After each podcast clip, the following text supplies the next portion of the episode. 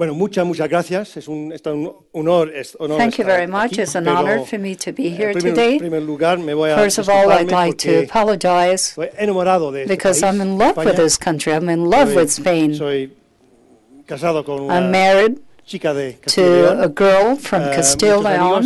aquí. I have lots of good Eh, friends here, Y tengo tres, tres niños que hablan and I have español three mejor children que yo, who speak Spanish better than me. no But I believe my Spanish is not good enough to give a lecture on such uh, complicadas complicated como hoy. Eh, topics. pero quizá al, al fin, cuando hacemos Maybe at the end, during the Q&A session, yo, yo a, I will a- a try to respuestas en, en answer. In Aunque Spanish. si alguien me Although, pregunta algo sobre If someone asks uh, a question me about Gibraltar, tan aburridos, my tan answers will be so diplomáticos, que te boring and so ahora, diplomatic no that you'd better not ask about Gibraltar. Um, it's a cliche to uh, observe that we live in, in, in a time of unprecedented uh, turbulence and volatility uh, and change. Uh, the politics that I grew up with, I'm just 50 years old, the politics of the 1970s and the 1980s, in the United Kingdom at least, was a very simple political landscape. You were either from the left or the right. You either believed in high taxes or low taxes. You were either in favor of the bosses or the workers, the north, the south. And of course, at that time, before the collapse of the Berlin Wall, that simple ideological landscape was underpinned by the great conflict and standoff between Soviet communism uh, and the West. And so it was a very simple political world in which you chose one side or the other. In my country, you were either conservative or you were Labour. And you either voted the way that your mum did, your dad did, your grandparents, the people on your street, and so on. If you now look at the astonishing ideological fluidity which now exists across the developed world, that old, rigid right left landscape is almost entirely unrecognizable.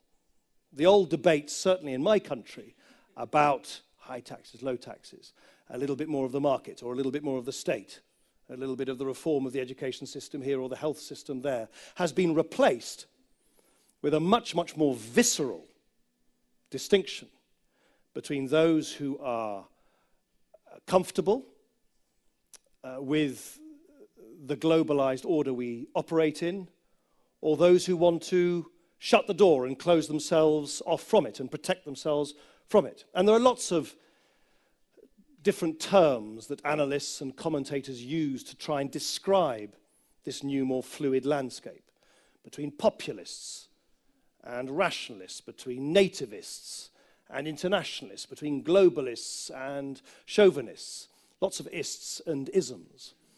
But broadly speaking, we have a very um, profound division now in all of our societies across the developed world, certainly across Europe uh, and in North America as well, between millions of people who feel that the status quo has betrayed them, who feel insecure, who feel frightened, and, and want simple solutions to very deep seated anxieties, and those, many of whom I suspect are represented in audiences like this, who feel more comfortable with uh, the globalized, um, footloose, fancy free, liberal order in which we operate. And that, that distinction between those sort of two outlooks, those two, two perspectives, are becoming ever more polarized and are leading to new, uh, much more turbulent distinctions in, in certainly the politics of my country, I suspect in the politics of, of this country,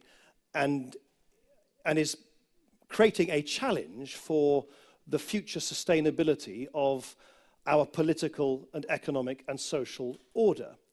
And what I want to talk to you about this evening is how is that manifesting itself in Europe? What does it mean for the future of the European Union itself, Is there a future for the European Union itself?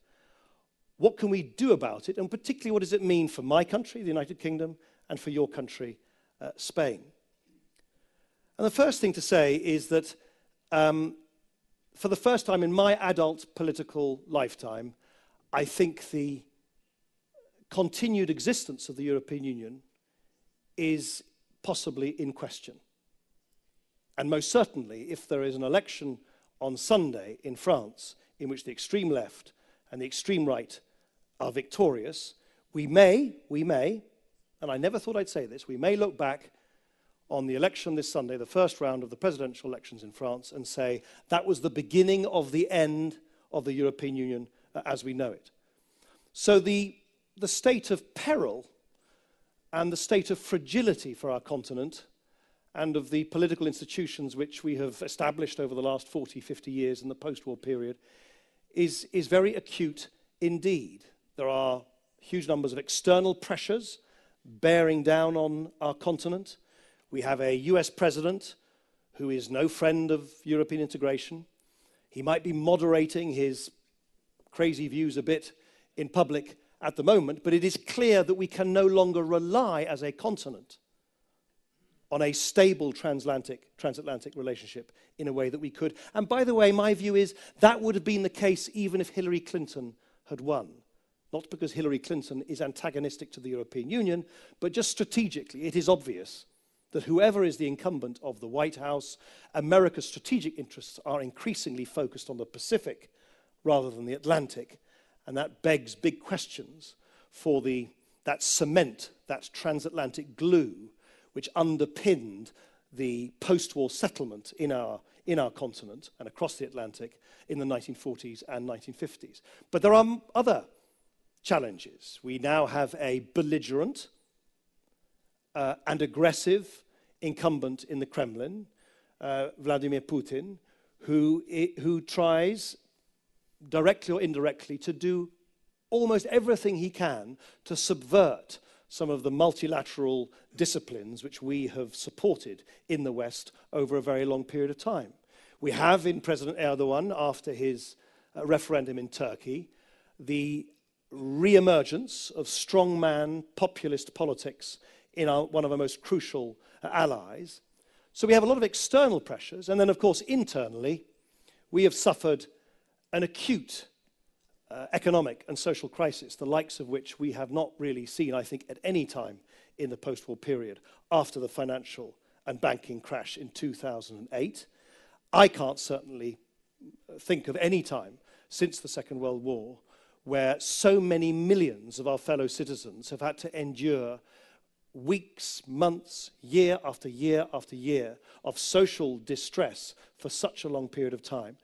It doesn't even Or I think it, it, it is even worse, considerably worse, than the economic and social hardship of the oil crisis in the early 1970s. And I think, as I will come back to in a minute, it has very profound consequences for us. But one thing is for sure, there is now a level of public hostility and disenchantment and frustration about politics and conventional politics, which is reaching boiling point uh, across, across our country uh, across our continent and across the developed world. There are many reasons for this worrying uh, development in Europe. Some of them are long term ones, the change of uh, patterns of work in the labour market in capitalist economies uh, across the world, the advent of new technologies, the effect of social media. Some of them are historical. The collapse of the Berlin Wall has removed the underpinnings that stabilized uh, the ideological debates in our hemisphere for a long period of time. The refugee crisis, the advent of uh, extremist uh, violence, which has instilled great fear in many, many people. But in my view, you cannot exaggerate the importance of 2008 if you want to understand what is happening to the politics of our continent now. I would go even further than that.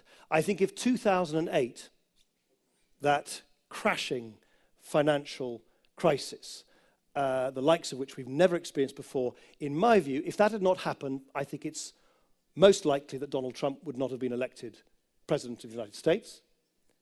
If 2008 had not, not happened, I suspect very strongly that, that the British people would have voted to remain inside the European Union rather than leave it. I think if 2008 not happened, I don't think Geert Wilders, I don't think Beppe Grillo, I don't think Nigel Farage, I don't think the whole cast of populists and chauvinists and nationalists who are doing well in uh, democratic contests across our continent would be as resurgent as they are. In other words, I think we are living through a period of great transition – in which clearly the politics of tomorrow is going to be singularly different to the politics of yesterday. But there are many reasons propelling it. But the main reason, I think, is that we're still dealing with the social and political aftershocks of 2008. And in many ways, we're still grappling with the uh, tectonic effects of that economic earthquake uh, back then. So the question is what can we do about it? And what role does Britain and Spain have as we grapple with these very profound, uh, uh, profound imbalances in our own continent? Now, it might be a little unfashionable to strike an optimistic note, uh, particularly after that somewhat pessimistic uh, and alarmist introduction. But, and I'm sure, by the way, there is some Chinese proverb that I've forgotten that says that every crisis offers uh, opportunities. There is one, isn't there? Anyway, there always is. You, you find them on little Christmas crackers and things. Um, but that is true. That is true. The crisis which is prevailing upon our continent uh, presents us with a fork in the road. The European Union is now either going to rise to that challenge and revitalize itself, renew itself, reform itself, relaunch itself. In other words, embark upon a new, more positive chapter of European integration, or as I implied earlier, most especially if the elections this Sunday in France go what I would consider to be the wrong way, it could lead in exactly the opposite direction. So we are in a, in a sort of tipping point between uh, disaggregation or renewal in the European Union. And I want to talk, if I may, for a minute about the positive uh, vision of renewal rather than dwell on the possibility of uh, collapse and disintegration. And in my view, there are, uh, crudely speaking, three key areas where the leading politicians and leading governments, leading thinkers uh, in the European Union need urgently to enter into a new period of reform and renewal. Because one of the things that happened after 2008, and you could see it here in this country in particular, but in my country too, is that the damage done internally to our societies and economies was so great that inevitably the political capital and energy that our governments and our leaders had, and I experienced it myself for five years, for half a decade as Deputy Prime Minister of my country, were primarily inward facing. We, we, you know, we, have gone through a phase, phase of great political introversion as, as we've had to sort of turn inwards to uh, repair the damage that has been done to our own, to the fabric of our own societies. It is essential now that even as we continue to repair the damage which we sustained in 2008, that political leaders of all persuasions and in all governments relearn the art and rediscover the ambition to do big things together on an international level. And the European Union, for too long, has basically turned inwards and has lost the confidence and the self confidence to embark upon significant reform. And the three areas where I believe significant reform is now inescapable is firstly, and by far, in my view, in my judgment, most importantly, is to complete the incomplete project in the Eurozone. The Eurozone is an extraordinary thing. Creating a single currency of such disparate countries, such disparate economies. But it was founded on an unbalanced and incomplete basis. Firstly, let me be blunt, not least, uh, I, can, I can say these sweeping things as uh, a member of a country that's not part of the Eurozone, and certainly now doesn't look as if it ever will be as we leave the uh, European Union. Clearly, it was a huge mistake with hindsight to allow political judgments to prevail about which countries should join the Eurozone in the fast first place. So there were countries, Greece notably, that simply were not in a position to withstand the disciplines and the, and the monetary straitjacket that comes with a single interest rate at the outset. But secondly, a monetary union without a fiscal and wider economic union is inherently unsustainable. Of course it is. Of course it is. It is, it is uh, a, a basic rule of thumb that a single area of monetary policy needs sophisticated means by which the stresses and strains and liabilities within the kind of heterogeneous economies within that uh, monetary union uh, can be dealt with. Now, we all have our own monetary unions nationally. The United Kingdom is a monetary union of sort. I represent Sheffield. Sheffield is a considerably different economy to London. But we work, work we've worked out a way through the, through the nation state of making sure that we have the shock absorbers and the flexibilities in order to deal with some of the liabilities and imbalances within that monetary union.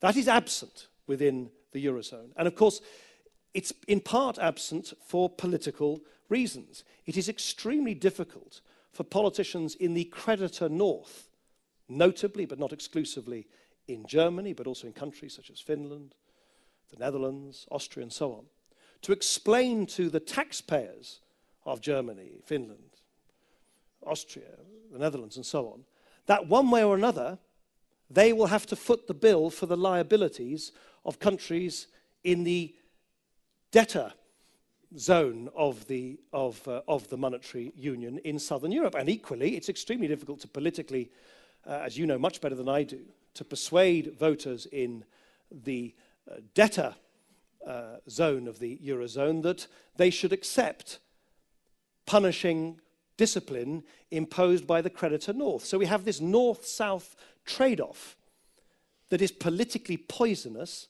and economically unsustainable.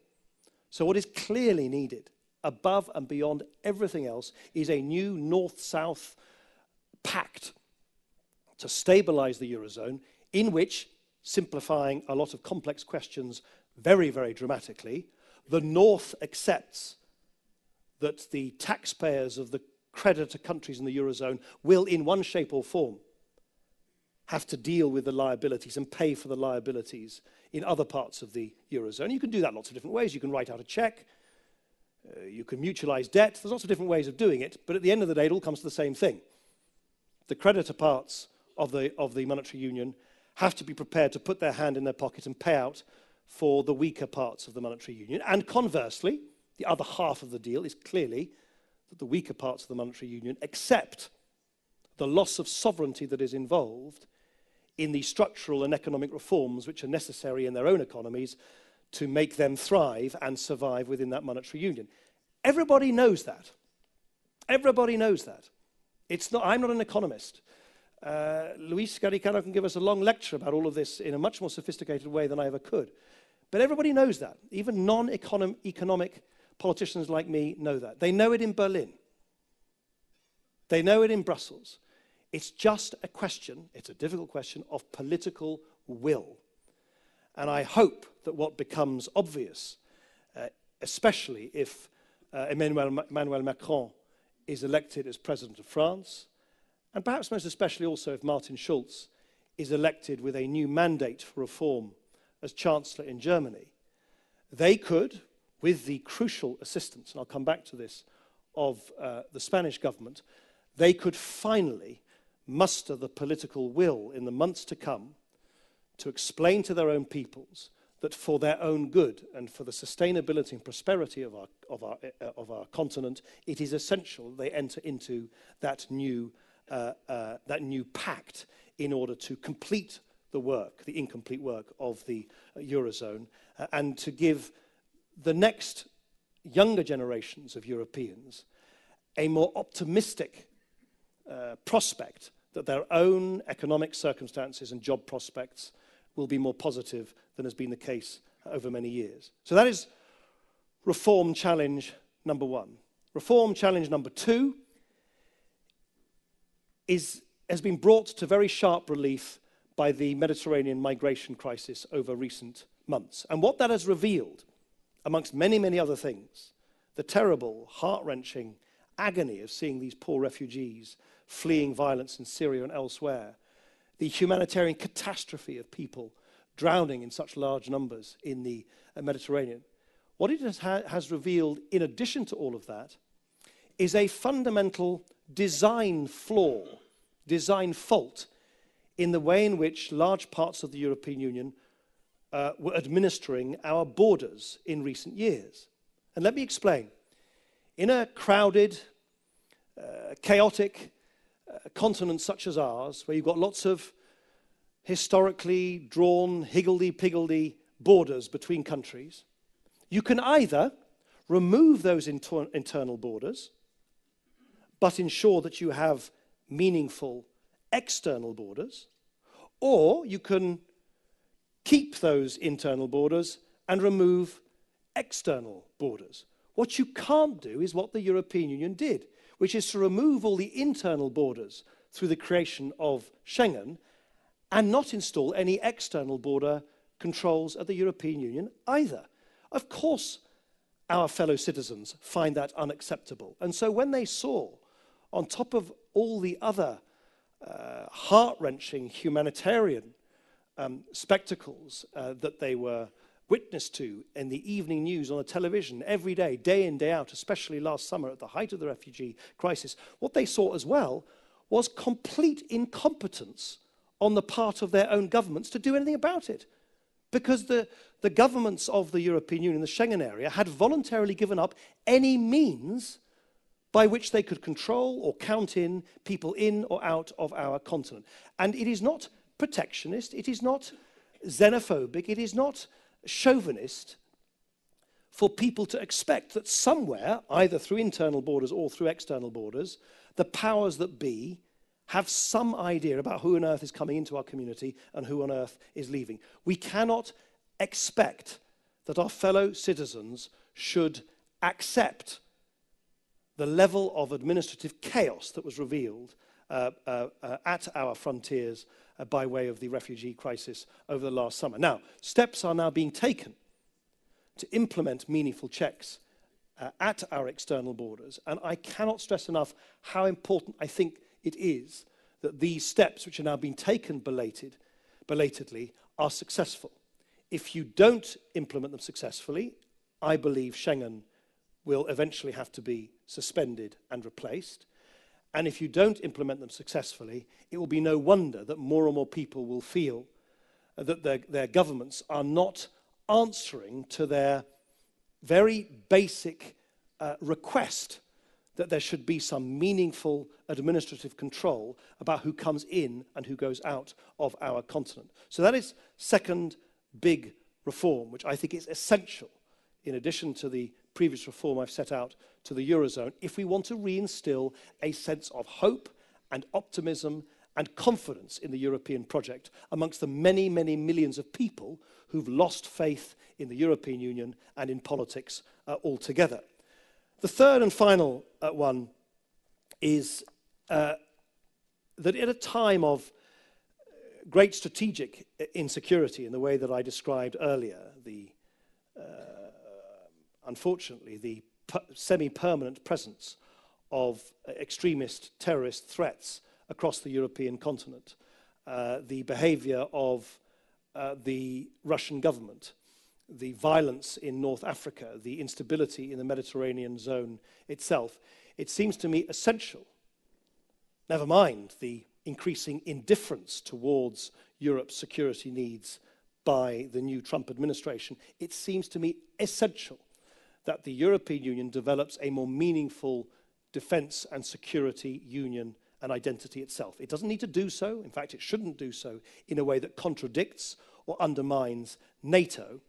But if there's a one thing with which I've had some smidgen, some little whiff of sympathy uh, with Donald Trump, it's when he says that it just cannot be right that American soldiers and American taxpayers have to continue to carry the heavy burden of guaranteeing uh, Europe's security, whilst European governments themselves simply don't invest in their own security at uh, sufficient levels. France and Britain are in effect the only meaningful defence powers in the European Union, and that is equally unsustainable. If the European Union wants to stand on its own two, two feet more, if we're going to deal with um, American strategic retreat from some of its long held uh, Atlanticist commitments, then it is absolutely essential that there is a greater collective effort on defense and security matters. Now, much of this, by the way, is not about inventing new things, it's just making sure that the money we do spend is spent in a much more coordinated fashion so that we get greater collective benefit from the national expenditures on defense so far. As a continent, right now, we spend more on defense than China and Russia combined. And yet we spend that money very poorly. We do it in a poorly coordinated way, and we do it in a wholly, and in my view, unacceptably incoherent way. And again, I don't just say this because I think it's the right policy. I think it is essential at a time of heightened insecurity that we provide a logical response to the many, many fears that our fellow citizens hold. So, those are my shortlist of three crucial and long overdue reforms. Greater economic prosperity and optimism by way of reform of the Eurozone, greater competence and coherence in the way in which we deal with the mass movement of people in and out of our continent, and greater competence and coherence in the way in which we take our own decisions to safeguard the security and safety of our own, uh, of our own uh, citizens. And Spain, in my view, and I obviously say this as a non Spaniard, but as someone who spends a lot of time here, admires your country immensely, and only wishes um, Spain well for the future in every single regard. Spain, in my view, can play a tremendously important role in all of these future questions as the European Union develops into the future. And there has been, how can I put it as diplomatically as I, as I can, an almost excessive modesty and humility in the way in which Spain has refrained from playing a more overt and self confident role in European Union affairs in recent years. It's possibly because of the huge efforts that have had to been that, that have been entered into uh, to deal with the uh, consequences of the economic crisis here in Spain that has quite understandably preoccupied all governments and all politicians of all persuasions in Spain uh, in recent years. But I do think that now is the time for Spain to lift its eyes beyond its own national horizons and seek to extend its own influence more forcefully and self confidently beyond its own uh, borders. I so happen to think that that is a, not only just a choice, it is a duty at a time when the United Kingdom, in my view, tragically and errone erroneously, is retreating from its European vocation and is almost inevitably headed towards a diminution in its global role. And I'll come back uh, in a minute to the British debate about Brexit and so on. But it seems to me that whatever the outcome of the Brexit negotiations, it is abundantly clear that the United Kingdom will not play the pivotal leadership role that it has sought to play on defence, on economic reform, on the enlargement of the European Union, of the creation of the single market, of the Atlanticism that it has always espoused as America's closest ally. Clearly, all of those things are now either going to be abandoned altogether by the United Kingdom or certainly weakened significantly. And I think Spain could play a tremendously important role in stepping into that strategic vacuum that in many ways will be left by the United Kingdom's departure to uphold some of the positive aspects of that small L liberal, dare I call it, Anglo Saxon legacy, which otherwise is not going to be promoted by London in the future. And the reasons why I think Spain is well placed uh, to do so is that, of course, I'm aware that there are always political uh, scandals and uh, uh, ructions and controversies in Spain as much as there are in many other places. But Spain does have a certain political stability nonetheless, which is quite different to that which you see in many other European countries. Because hitherto, and I want to you know, pay my own personal tribute to Albert Rivera and so much of what he stands for, but also politicians of other parties, Spain, I think, has been remarkably immune so far uh, uh, from the right wing xenophobic nationalism that has engulfed politics in one member state after the next. You see it in my own country. You see it in Spain. You see it in the Netherlands. You see it in the populism, perhaps slightly differently, of Beppe Grillo in, in Italy. You see it in the, in, the, in the chauvinism of populist movements in Scandinavia. In country after country after country, the economic crisis that we have withstood and the wider forces that I've described to you have propelled millions of voters to seek simple solutions from nationalist, protectionist, isolationist, right wing populists. And Spain, by accident or by design, has so far at least avoided that fate.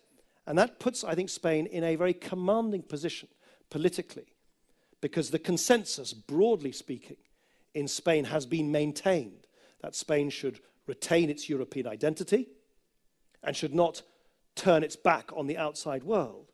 And that being the case, that is a considerably powerful political asset which I think Spain could deploy with greater self confidence on the European uh, stage. Of course, as I said earlier, I'm acutely aware that there are raging debates about corruption in Spanish politics uh, and the future fate of Catalonia in or out of Spain. Sure. But those are debates for you and for the Spanish political classes. But for those of us outside Spain who care passionately about the future of our continent, it is essential, it seems to me, that Spain participates in some of these big debates about the future reforms of the European Union more fully than it has done hitherto. And I think its relative immunity from those false, uh, xenophobic uh, uh, simplicities puts it in a strong position uh, to do so. Secondly, uh, there is, uh, in Spain at least, a a credibility which comes with the experience of having gone through all these very painful adjustments, these very painful reforms in the wake of the uh, economic crisis, which, in my view, places Spain and possibly Ireland in a unique category of your own. As countries that, maybe imperfectly, Maybe it is still incomplete, but nonetheless, a country which has been through a very, very dark chapter economically and socially and is starting to grow sustainably again. Spain can say with real feeling and credibility, we took the medicine. We entered into some of these painful adjustments. We accepted that, what, that the, some of the excesses of the past were a huge mistake. We have made adjustments. We have entered into far reaching reforms.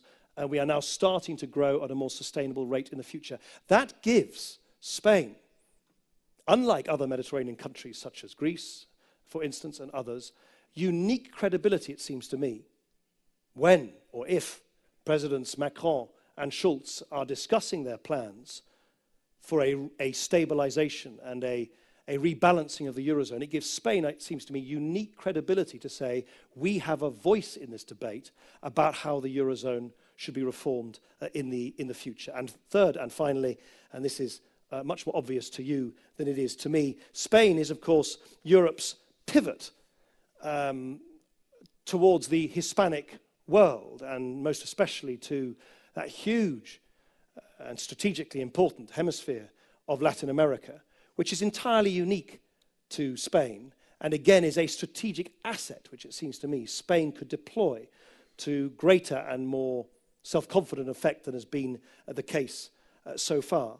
And so I guess it might seem odd to you, as a non Spaniard, to say this, uh, but I very much hope that in the context of all of the wider forces that I've described to you, I very much hope uh, that Spain will, in the months and years to come, be increasingly a co architect and a co author of the next chapter of European politics, the next chapter of European integration, in a way that my country once was, and alas will never be again, but which I think it is essential, not only for Spain's future, but for Europe's future, that you should play that role.